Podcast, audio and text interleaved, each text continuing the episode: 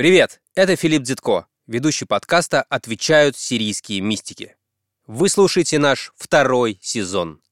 Здесь новые выпуски будут появляться раз в две недели. Все эти 11 выпусков второго сезона уже доступны для подписчиков мобильного приложения «Радио Арзамас». Так что, если вы хотите слушать новые выпуски уже сейчас, скачивайте наше приложение в App Store или Google Play и подписывайтесь. Согласны? Тогда вот вам промокод на скидку. Волна. Чтобы он заработал, нужно открыть в интернете страницу arzamas.academy slash promo и ввести слово «волна». Ну что ж, давайте начнем наш разговор. А вы, я запутался. То есть вы, Филипп, напрасно семь недель не говорили, Я, я говорил. не будете слушаться, будет вам черные уголья. Нет, нет. Начни с того, чтобы молчать и ни с кем не говорить хотя бы час. Господи, чек-лист Исаака Сирин. Что же мы с вами делаем, Максим?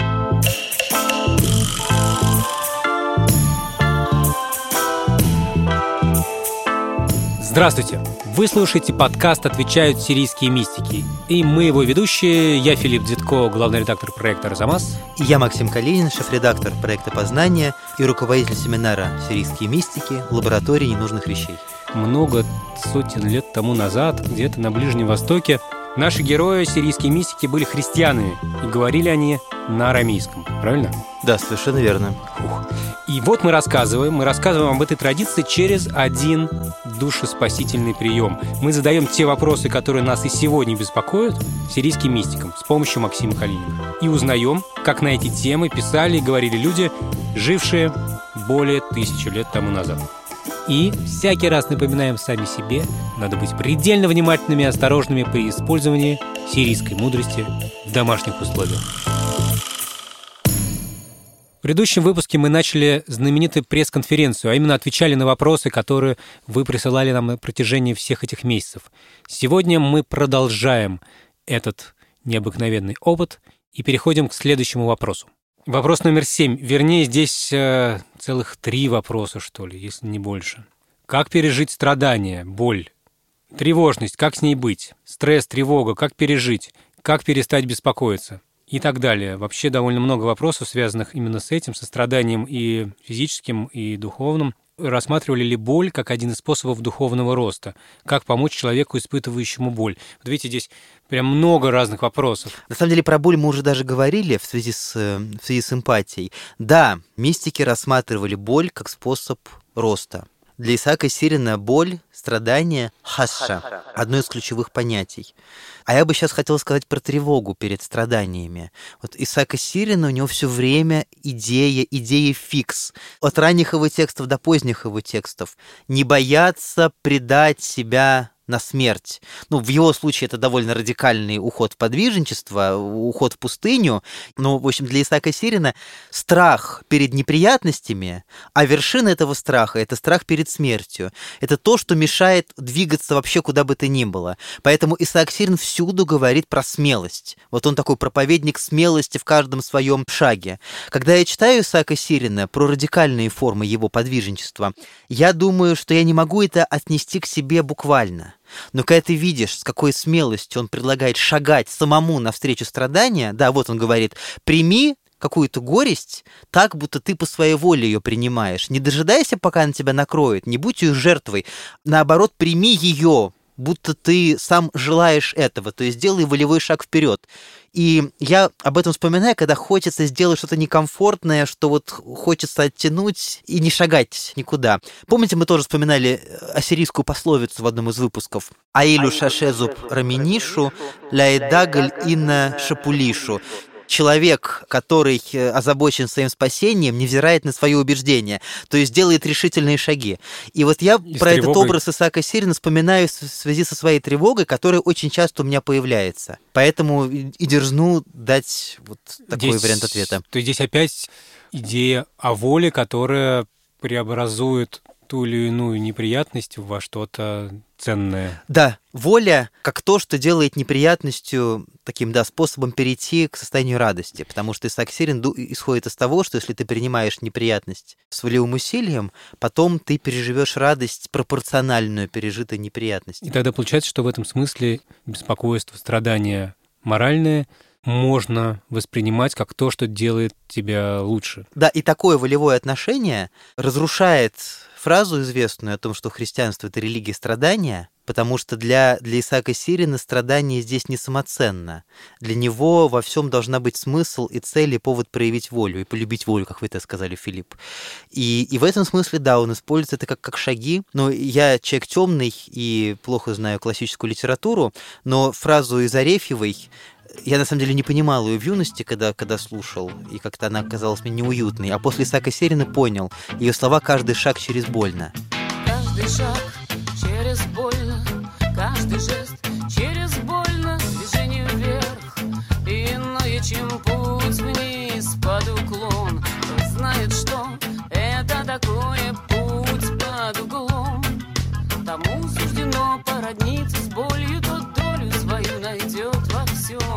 Вот это просто гениальное выражение того, о чем Марасхак говорит. И мне эта логика Марасхака очень напоминает стихотворение Дашевского, которое тоже благодаря Марасхаку я Марасхак понял. это Исаак Сирин. Исаак Сирин, да, да, Марасхак Днинве. «Счастлив, говорящий своему горю». Заметьте, какой библейский стиль он выбирает. Это же формула псалмов и формула заповеди блаженств. «Счастлив тот, кто». «Счастлив, говорящий своему горю, раскрывая издалека объятия. Подойди ко мне, мы с тобою братья, радостно рыданию твоему вторю. Сторонится мое и глаза прячет, а в мои не смотрят, будто их нету. Чем тебя я вижу? И нет ответа, только тех и слышит, кто и сам плачет. Принятие горя по своей воле, так будто ты его ждешь. Я вижу здесь именно этот ход мысли.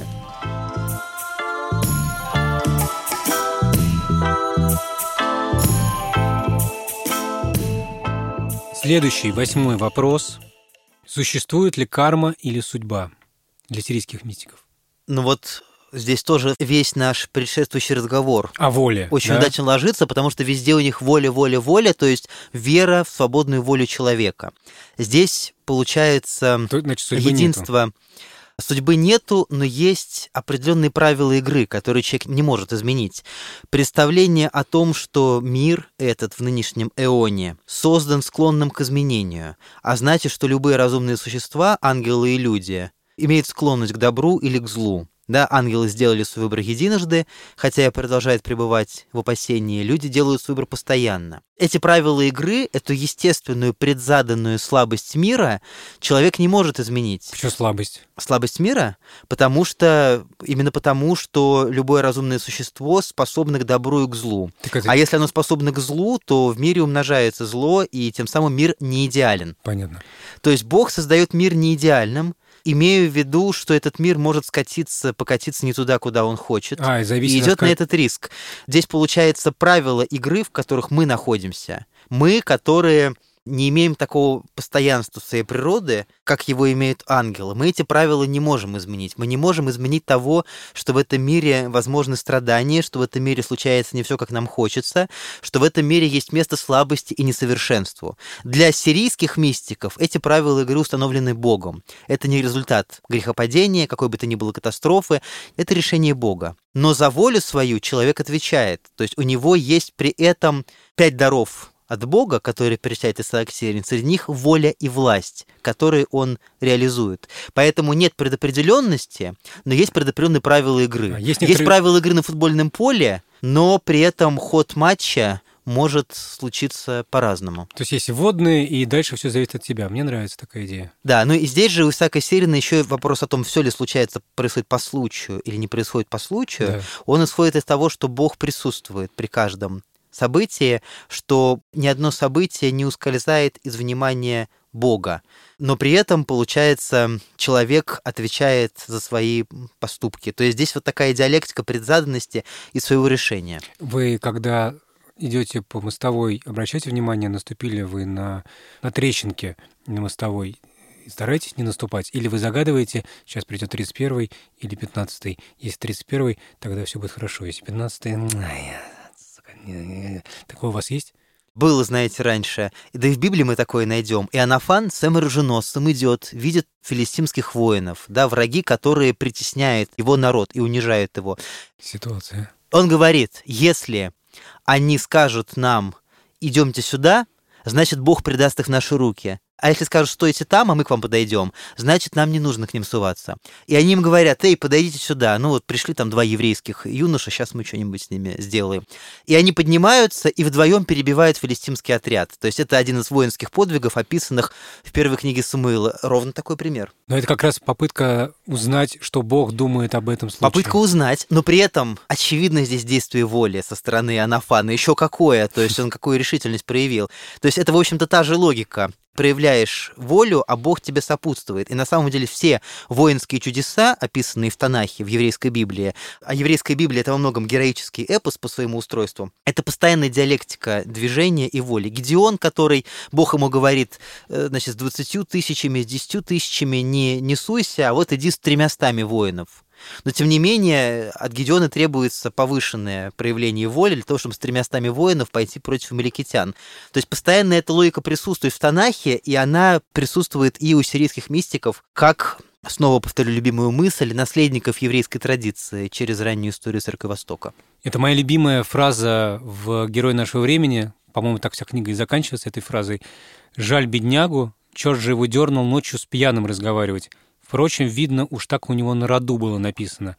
Здесь сразу же предлагается в одной фразе свидетеля этого всей истории два абсолютно диаметрально противоположных способа на это посмотреть. Черт же его дернул ночью с пьяным разговаривать. С одной стороны, мистическое вмешательство, с другой стороны, воля. Черт же его дернул ночью с пьяным разговаривать. Ну, воля не его, получается. Ну, или не совсем ну, его, а, да? Здесь можно и то, и то. Черт его дернул. С другой стороны, это он сам. Впрочем, видно, уж так у него на роду было написано, где судьбы и жребия. Но вот у Исаака Сирина получается идея того, что всему человечеству на роду написано единение с Богом в качестве вершины этого всего, все, все, всей истории. Но это может длиться неизвестно сколько времени, пока все разумные существа не пройдут этап обучения и не разберутся с последствиями своей воли. Это, знаете, это как с подарками на Новый год. Вот такая же логика, что мы говорим, не будете слушаться, будет вам черные уголья, угли и розги будет вместо подарков. Но очевидно и то, что все равно все подарки получат. Может быть, кто-нибудь будет не очень доволен своим подарком, но все получат подарки, а не угольки. Вот у Исаака Сирина такая же логика в отношениях Бога и мира. Когда есть воля, и когда очень правильно, чтобы ты проявлял волю в такую-то сторону, не в такую-то, и у тебя нет принуждения к этому, но при этом через серию педагогических шагов ты перейдешь к подарку.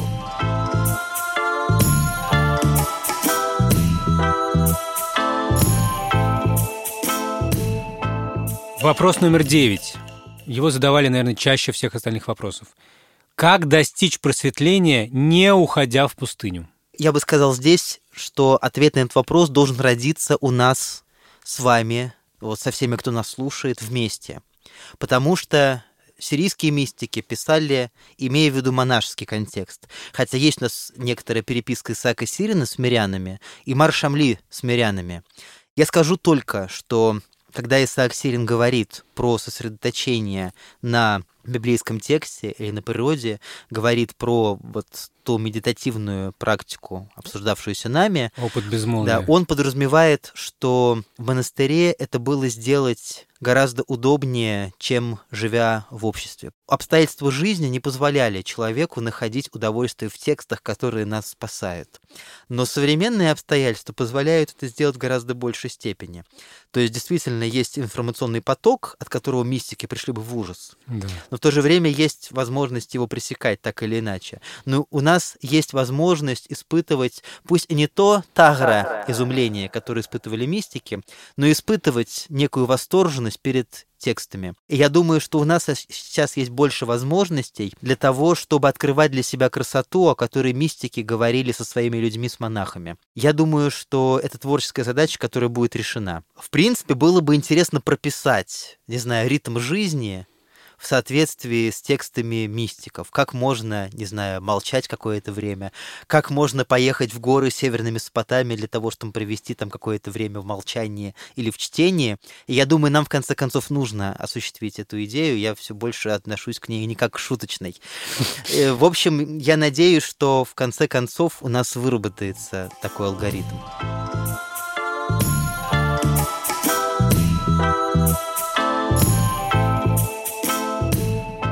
Нам осталось выработать э, алгоритм просветления, это хороший план, и учитывая то, что следующий, предпоследний вопрос, как стать лучше, как жить лучше, чем заниматься, чтобы стать лучше, что читать, что смотреть, то здесь, кажется, вам все-таки не удастся на этот раз сказать, что сами решайте, читайте книги и наблюдайте за природой. Можно ли найти в трудах и днях сирийских мистиков э, ответ, как в ежедневном режиме становиться лучше, чем заниматься, чтобы лучше становиться? Я бы начал с того, что сами сирийские мистики понимают, что в разных обстоятельствах слово «лучше» будет нести в себе разную нагрузку. Как Исаак Сирин говорит, что дела любви и взаимопомощи – это очень хорошо для людей, живущих в обществе, а для человека, живущего в отрыве от общества, важнее остаться один на один с Богом. Так вот, у Исаака Сирина есть чек-лист, который показывает, стал ты лучше или нет. Он пишет об этом. Чек-лист. На самом деле, да. Он пишет об этом отшельнику, но он дает такие формулировки, которые человеку, живущему в обществе, тоже подходят. Это 70-е слово первого тома. Это 45-е слово в русском переводе, слов подвижнических Исаака Сирина. И он там предлагает несколько вопросов, по которым человек может проверить себя. Ну, начнем. Начнем. Сын мой.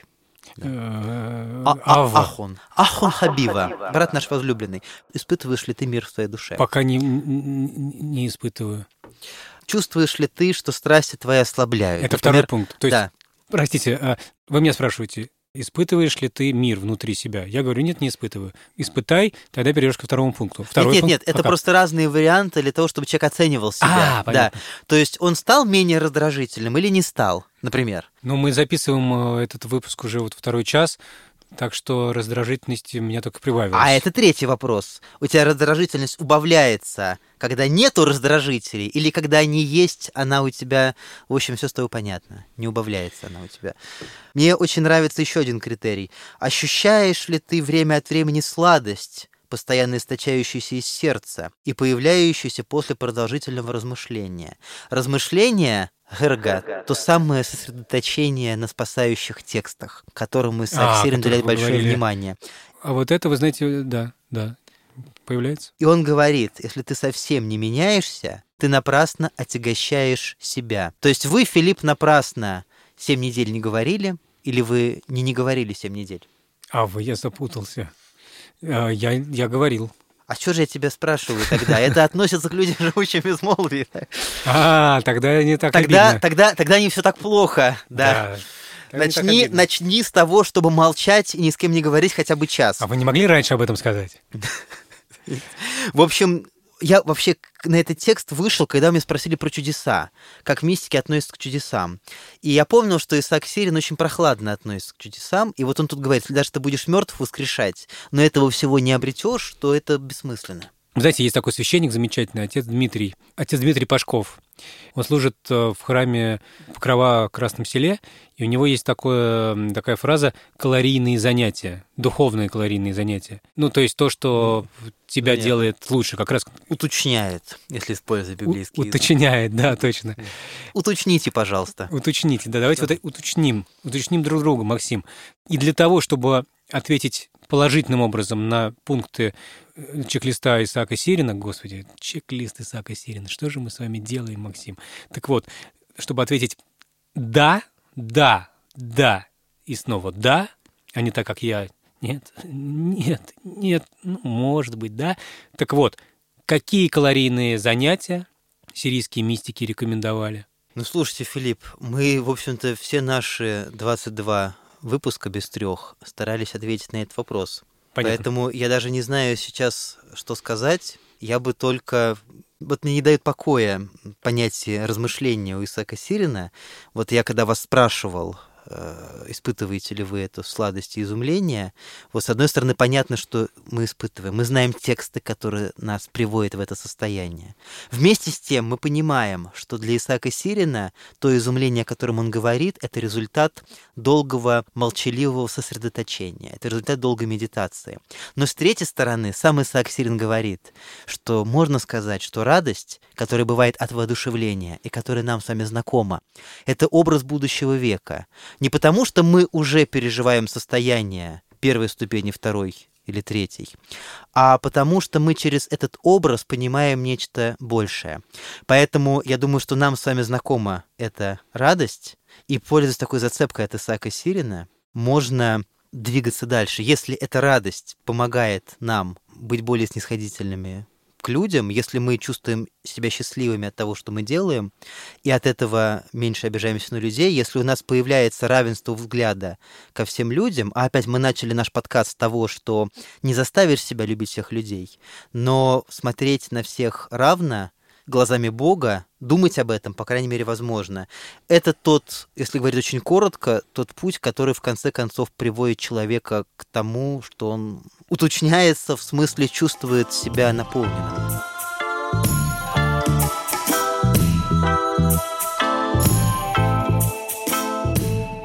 На этом можно было бы и закончить, но у нас есть еще один финальный вопрос.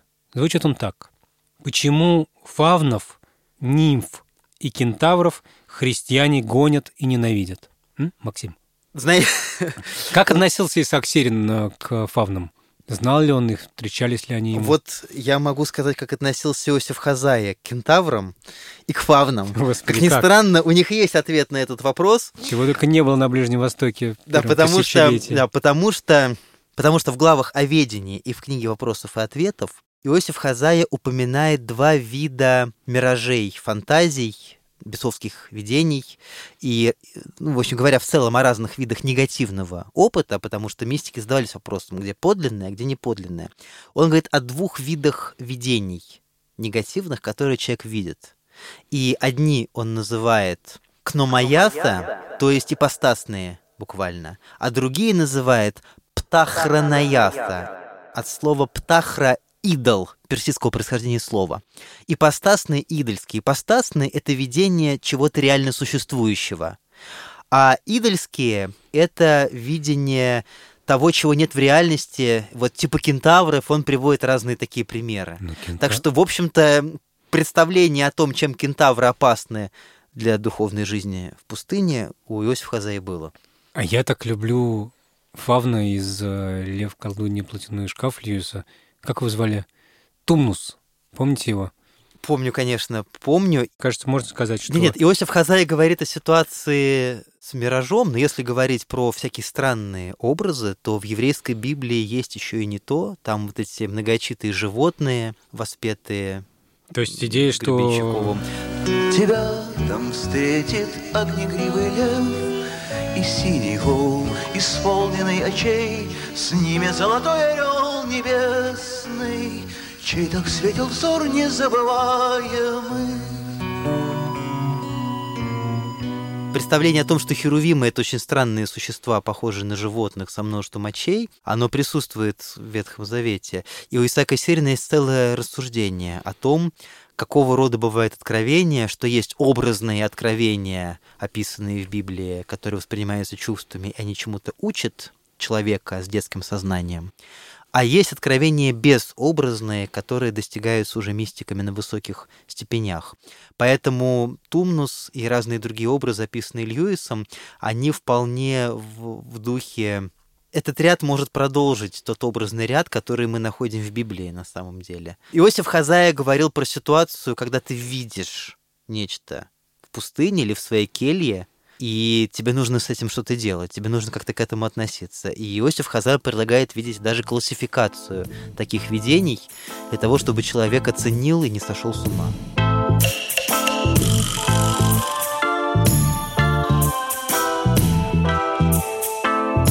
Я могу только пожелать нам всем ровно того же. Не в смысле, что видеть нимф и кентавра в своей келье, а не сходить с ума из-за этого. Ну что ж, наша пресс-конференция триумфально заканчивается. забавно выходят из наших келей. Спасибо создателям этого подкаста, продюсеру Лизе Марантиде, звукорежиссеру и редактору Алексею Пономареву, расшифровщику Кириллу Гликману и фактчекеру Юлии Гизатулиной. Еще раз спасибо всем, кто присылал нам вопросы. Мы не успели ответить на все, но, может быть, еще однажды это случится. Спасибо большое всем, кто подписывается на подкаст «Отвечают сирийские мистики», всем, кто нас слушает. Тауди Саги Менкули Лыбба. Большое спасибо от всего сердца.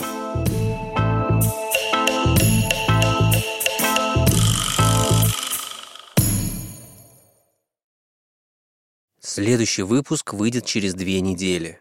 Если вы не хотите ждать, то слушайте его и десятки других курсов и подкастов в приложении «Радио Арзамас». Там он уже доступен для всех подписчиков. Скачивайте наше приложение в App Store или Google Play и подписывайтесь. А специально для слушателей мистиков у нас есть промокод «Волна». Чтобы его активировать, нужно открыть в интернете страницу arzamas.academy слэш промо и вписать там это слово «Волна». Ура и до скорого!